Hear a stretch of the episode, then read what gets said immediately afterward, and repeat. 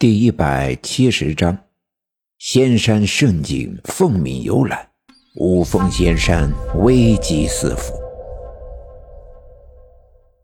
可能是偷偷的看爸爸的武侠小说看多了，总是幻想在某一天自己会像小说里的主角一样，经历一场奇遇，学会绝世的武功，从此呀，行侠仗义，斩妖除恶，仗剑江湖。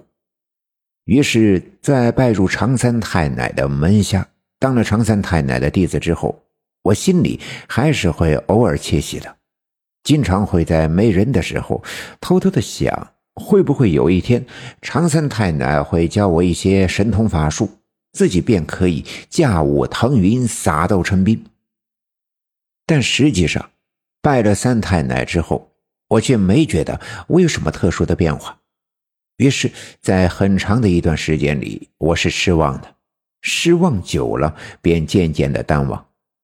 而今晚，常三太奶的妹妹常银花刮起了一阵狂风，将我轻飘飘的卷走，再次来到了凤凰山五峰岭。我记起昨晚常银花曾说，要每天都来找我，教我一些柳门的本领，应付刘家镇那场即将到来的浩劫。想到这儿，我特别的兴奋，也又特别的好奇，脑海里闪过了一些曾幻想过的场景：在险峻的山顶，脚下是如海的白云，我穿着一身白衣，目视远方，一伸手招来一只红嘴的白鹤，轻巧的跳到了它的后背，乘风而去，身后留下了一道七彩的霞光。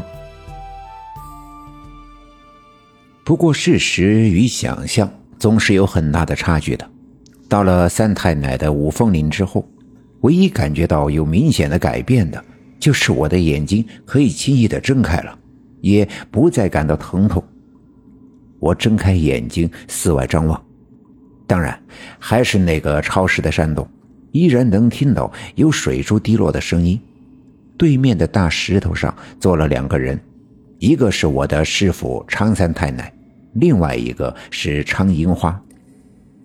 常三太奶的山洞，我已经来过了好几次，当然不觉得新奇，并且跟他们已经熟悉，所以没有了前几次的拘束和紧张。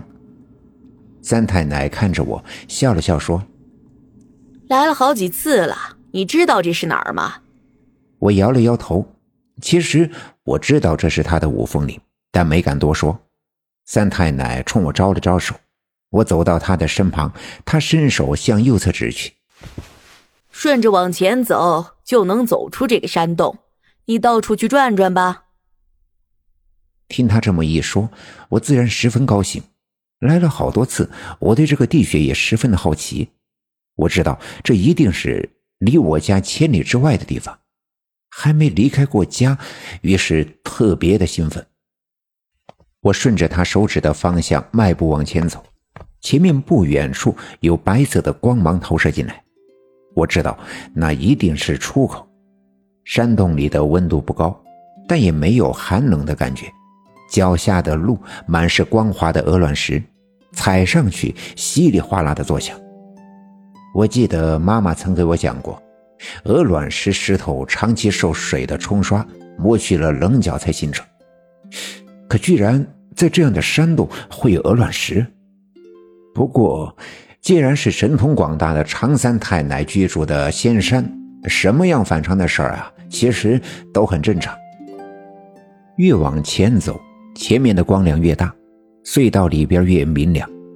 我边走边来回的张望，隧道的墙壁上画着各种各样的壁画，有的是一群人挥舞着长矛。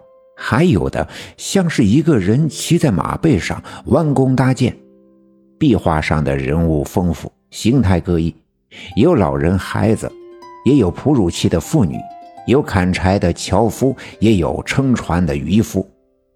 每一组壁画看上去都好似在讲述一个小故事。这些壁画密密麻麻，到处都是。我平时啊，特别的喜欢画画。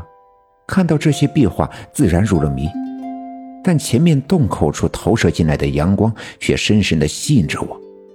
我特别想看看这个山洞外面的世界。其实可以说，特别想看看除了我家、除了刘家镇以外的世界到底是什么样子。离洞口越来越近，有风吹进来，风里夹杂着一股清香。这种味道我知道，好似是四五月份的时候，我们家南面的山坡上丁香花开的味道。每年的四五月份是我最喜欢的季节，山上的野草嫩绿。遍野开花，空气中飞舞的花粉，微风吹来，山上的松树发出呼呼的声响。妈妈说，那声音如大海的波涛一般雄壮。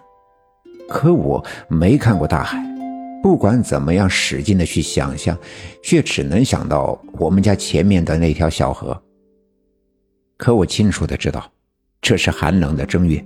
为什么前面的洞口却能飘来春天的气息？强烈的好奇使我加快了脚步。